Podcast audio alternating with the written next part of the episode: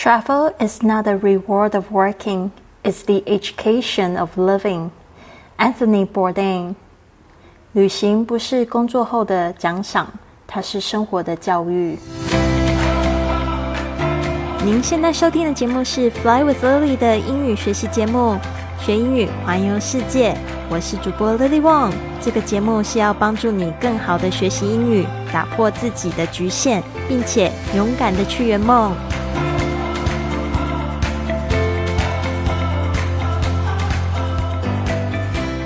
Welcome to this episode of Fly with Lily podcast。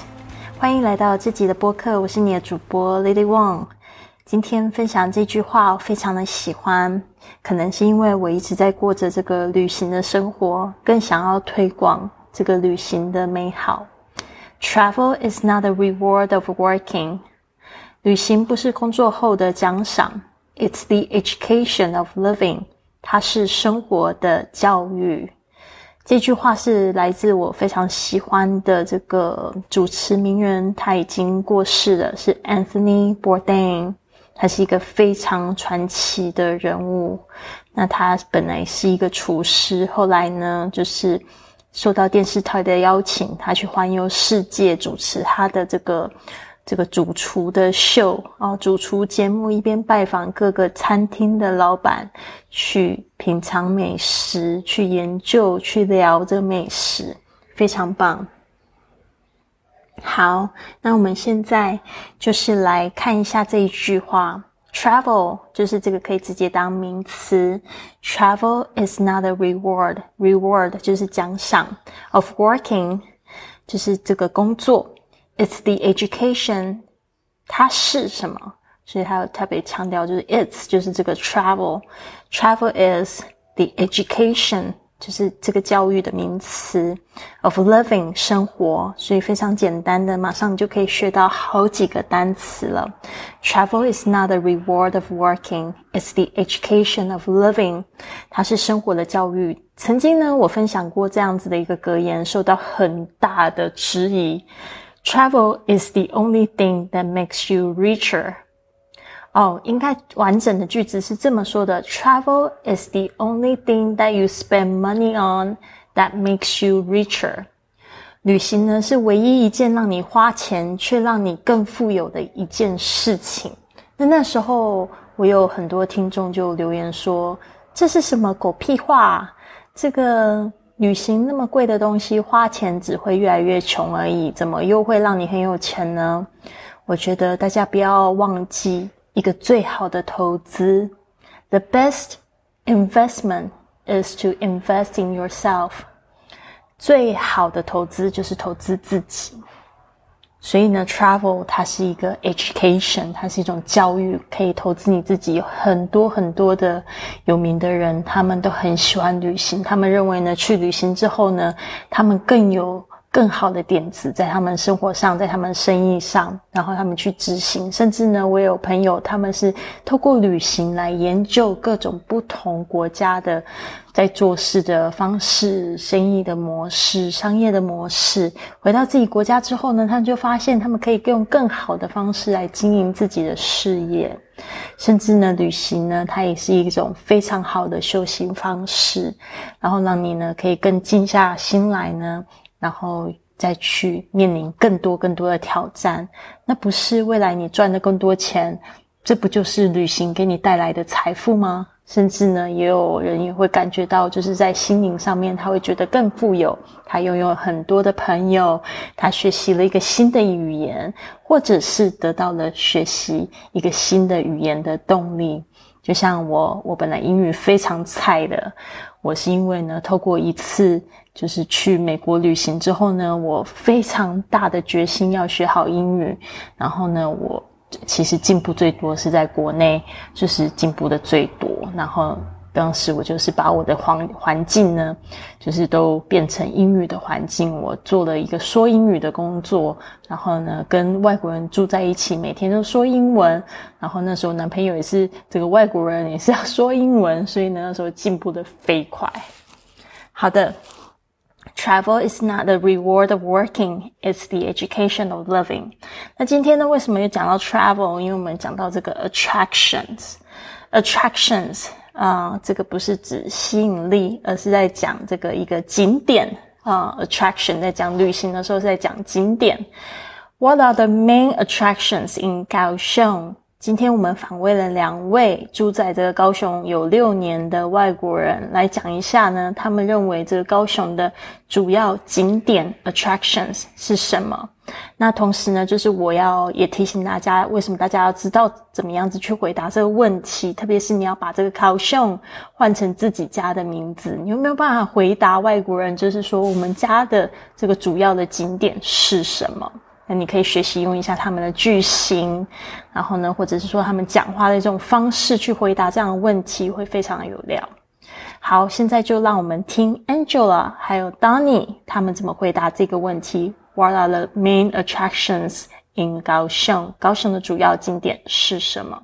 I think Lotus Pond uh, attracts a lot of people and the harbor area is is full of activity and life, uh, and it's uh, very artsy there now. So these two places and uh, a lot of the nature that is easy to get to from Kaohsiung as well.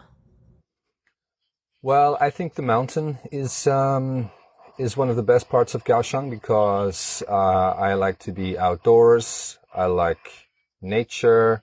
I like running. I like hiking. I like running on mountains. Um, I like the sea. The coastal region there is very beautiful. Um, so the mountain is definitely one of my favorite places. Mainly, Kaohsiung is a good place to live if you if you want to live a more laid back and quiet life and and get on with with your own things. Um, it doesn't really have so many big attractions. 好，一开始呢，你会听到 Angela 她这样说。 I think Lotus Pond attracts a lot of people。这个 Lotus Pond 就是指这个高雄非常有名的景点，叫莲池潭。Lotus 就是莲莲花、荷花，Pond 就是一个小池潭的意思。但莲池潭呢，其实是非常非常大。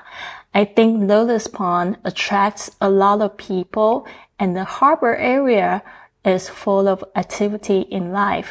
Harbor area 就是指这个码头港口，因为高雄一个非常大的港，世界知名。高雄 Harbor Harbor area is full of activity in life，而且呢，就是总是在这个有非常多的活动在这个港港口的这个区域。And it's very artsy there now，而且呢，也非常非常的有艺文气息。我们讲到这个地方呢，非常的有。 文艺气息，我们可以用这个字 arty，arty，a r t s y arty，啊、呃，特别是驳二还有香蕉码头这个部分都非常非常有文艺气息，it's really arty，非常推荐。我自己也非常喜欢 Pier Two and Banana Pier，大家可以找一下这个驳二，还有这个就是香蕉码头。So these two places and a lot of the nature that is easy to get to. From Kaohsiung as well，他说呢，these two places 就是他刚才讲到 Lotus Pond and also harbor，as and a lot of the nature，还有非常非常多的大自然，that is easy to get to 是非常容易从高雄过去的，因为他们都是在这个比较交通发达的地方啊、uh,，you can get to uh, those two places very easily from Kaohsiung as well，就是也是非常好抵达的地方。 Danny 他用了另另外一种方式来讲高雄，他讲到自己的经验，因为这个是跟他自己喜欢的事情很有关系的。你可以听到他说：“Well，就是嗯。” I think the mountain is one of the best parts of 高雄。他说他觉得山呢是高雄最好的地方，因为他说他现在住在小琉球，就是小琉球，there's not really mountain in 小琉球，也是有，但是呢就比较矮一点。Because I like to be outdoors，因为呢我自己非常喜欢户外活动，outdoors 就是户外活动。 I like nature，他说呢我喜欢自然。I like running，我喜欢跑步。I like hiking，我喜欢就是去 就是健行、爬山，就可以用 hiking 这个字来说。I like running on mountains。他说特别喜欢就是在山区里面跑步。I like to see the coastal region there。哦，特别喜欢从山上呢去看这个海岸线 coastal region。这个 coastal 这个是从 coast 这个字来说的，coast 就是海岸，coastal region region 就是一个地区。It's very beautiful，就是非常美丽。So the mountain is definitely one of my favorite places. 他说呢，那高雄的山一定是我最喜欢的其中一个地方。It's definitely 就绝对是 one of my favorite places，就是一个我最喜欢的地方之一。Mainly 高雄 is a good place to live 啊。他说呢，主要是呢，主要呢来说呢，用很多方面来说呢，高雄。 is a good place，就是是一个非常好的地方。去干嘛呢？To live，一个非常好居住的地方。If you want to live a more laid back and quiet life，如果你想要住在一个比较放松，laid back 就是比较悠闲，laid back 啊、呃，比较悠闲，然后步调比较慢，都可以说用 laid back 来说。laid back 这个 laid L A I D，然后 back B A C K laid back。 And quiet life 非常安静的生活的话，and get on with your own things，或者是做自己想要做的事情。It doesn't really have so many big attractions，它是没有太多景点的地方啊，主要是就是高雄非常悠闲，所以如果你想要开创自己的事业啊，或者是说就是做自己想要做的事情啊，当艺术家啊，其实都是一个非常非常好的地方。好。那我们现在呢，就是再来听一次。I think Lotus Pond uh, attracts a lot of people, and the harbor area is is full of activity and life, uh, and it's uh, very artsy there now. So these two places and uh, a lot of the nature that is easy to get to from Kaohsiung as well. Well, I think the mountain is um, is one of the best parts of Kaohsiung because uh, I like to be outdoors. I like nature. I like running. I like hiking. I like running on mountains. Um, I like the sea. The coastal region there is very beautiful. Um, so the mountain is definitely one of my favorite places. Mainly, Kaohsiung is a good place to live if you if you want to live a more laid back and quiet life and and get on with with your own things. Um, it doesn't really have so many big attractions. 好，希望听过一次之后呢，你就会觉得非常的清楚啦。那我们明天呢，呃，会来讲就是语言 language 这个问题，他们怎么样子回答？What is the main language in Kaohsiung？ 高雄的主要语言是什么？在高雄，大家都是说什么样的话？哦，我记得就是因为我我们来讲这个台湾话好了。我 我最最感到挫折的就是，我只要每一次呢跟大家讲说我不是不会讲台湾话，然后他们就会说：“哎，那你不是高雄人吗？” 就好像在高雄一定要讲到台湾话，所以明天呢，这个 main language。你们就会听到有人会讲这个 Taiwanese dialect，就是呢高雄的这个方言，就是这个 Taiwanese，非常它就是台语。I don't speak Taiwanese. I can understand it, but I don't really practice speaking it. 这是我的一个问题，就是我都没有去练习讲，所以已经忘记怎么说了。Anyways，希望你们喜欢今天的节目。嗯，我在前面几集节目有收到很多听众给我的支持的留言，原来平常都没有评论，但是我要求评论的时候就给我说了几句鼓励的话，非常感谢你们。